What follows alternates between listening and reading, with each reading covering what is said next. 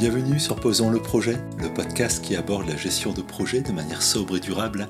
Sur ce nouvel épisode, je m'attarde sur le rythme de nos activités en gestion de projet et sur les exigences en matière de délai pour les livraisons. J'ai été interpellé cette semaine, lors d'un don du sang, par le médecin qui s'interrogeait sur mon rythme cardiaque au repos. Certaines activités sportives entraînent une diminution sensible du rythme cardiaque au profit de meilleures performances. Alors peut-on trouver une analogie avec l'impact d'une gestion de projet sobre et durable sur la performance du projet et est-il envisageable de ralentir pour plus de performance sur les projets?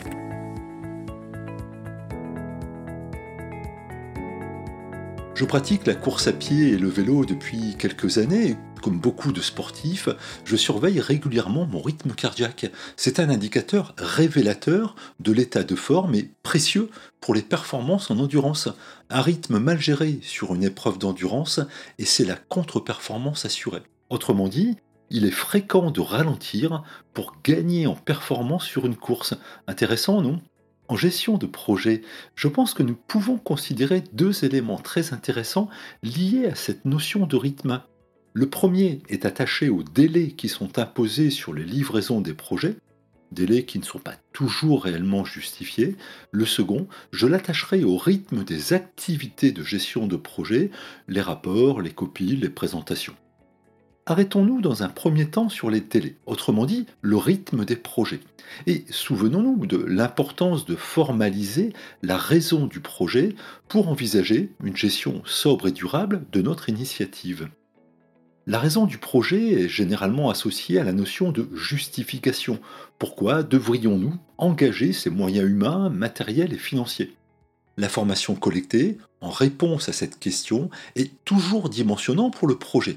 Et avec la réponse à cette question, une information relative à la date de livraison exigée ou souhaitée apparaît naturellement. Nous nous sommes toutes et tous habitués à ces commandes en trois clics pour une livraison dès le lendemain, à tel point que, bien souvent, nous ne nous posons même plus la question du délai souhaité et qu'une livraison à J 5 est interprétée comme un défaut de performance du fournisseur. En gestion de projet, la livraison n'est jamais à J 1 puisque le livrable n'existe pas et qu'il va devoir être élaboré et construit. Alors quel délai allons-nous associer au projet? Deux facteurs sont à prendre en compte.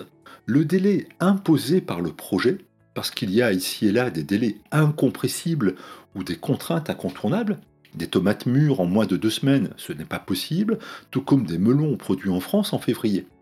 Ce délai, sans changement de périmètre ou de nature du projet, n'est pas négociable.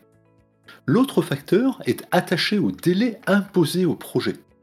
Parce que la réglementation change le 1er juillet, parce que l'événement annuel a toujours lieu le premier samedi de septembre, posons-nous donc la question de la justification de ce délai.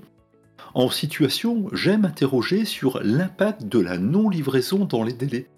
L'impact de ne pas livrer à une date imposée est très intéressant à considérer pour ajuster le délai. Et si nous considérons que chaque nouveau projet présente un impact potentiel sur les autres projets en cours, alors cette question devient clé pour la performance globale des projets. L'autre rythme à considérer est celui des activités de gestion, et en particulier celles qui traitent de la communication et du reporting. Est-il vraiment nécessaire de rédiger ce rapport tous les jeudis? Et ce copile chaque vendredi a-t-il réellement raison d'être? Voici un point également structurant à travailler pour ralentir intelligemment sur le projet. Pour ma part, j'ai quand même souvent constaté des productions de rapports peu, voire pas lus, et des copiles sur lesquels beaucoup n'étaient que physiquement présents. Alors qu'attendons-nous pour ralentir le rythme si celui-ci ne fait que nous épuiser, et en plus au détriment de la performance du projet? Et donc ici aussi, interrogeons-nous. Pourquoi et pour qui rédiger des rapports? Pourquoi et pour qui organiser des copiles? Les réponses devraient nous aider à planifier de manière plus sobre et durable ces activités. Je suis convaincu qu'il est possible de ralentir sur les projets sans impact négatif sur leur performance. Je suis même convaincu que l'impact est positif.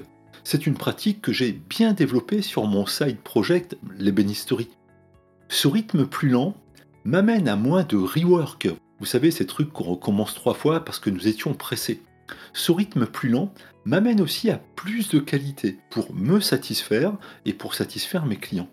Et chose remarquable, il y a un effet pédagogique auprès des interlocuteurs qui comprennent que le temps leur sera finalement bénéfique. C'est génial, non? J'espère que ce nouvel épisode de Posons le projet vous inspire et que vous aurez la possibilité de ralentir vous aussi pour plus de performance. Je vous dis à bientôt pour un nouvel épisode de ce podcast. N'hésitez pas à me faire part de vos réflexions ou de vos questions. D'ici là, bon projet à vous, restez créatifs et soyez sobres sur vos choix.